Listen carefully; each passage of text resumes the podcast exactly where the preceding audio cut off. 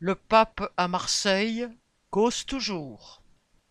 La semaine marquée par l'arrivée du roi Charles III et celle du pape François a logiquement été rythmée par les cérémonies réactionnaires. Les discours du pape affirmant que les migrants sont des êtres humains, dont la vie compte également, ont fait la une de l'actualité. Pourtant, il ne s'agit que d'idées humanistes élémentaires qui ne changent rien au côté réactionnaire des discours du pape. En effet, s'il a fustigé l'indifférence vis-à-vis des migrants, il s'est bien gardé de dénoncer le système qui engendre leur misère.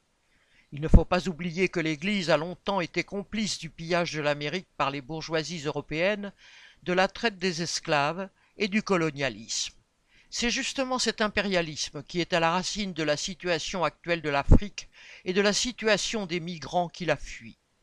Cela n'empêche pas les dirigeants de continuer ensuite leur œuvre contre les classes populaires et de tenir leurs propos anti-immigrés de bas étage. Le Vatican a été de tout temps un allié des puissants et des impérialistes. Même le régime nazi a été longtemps épargné par le Vatican, qui a fermé les yeux sur ses pires atrocités jusque tard dans la guerre. Le quotidien italien Corriere della Sera a révélé samedi 16 septembre l'existence d'une nouvelle lettre signée en 1942 par un jésuite allemand montrant que le pape Pie XII disposait bien d'informations détaillées sur l'extermination des Juifs. L'Église catholique a appuyé les pires dictatures de Franco à Pinochet.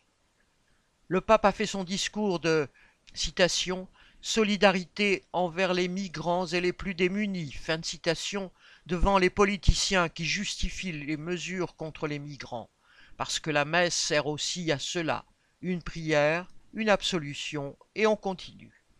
Charles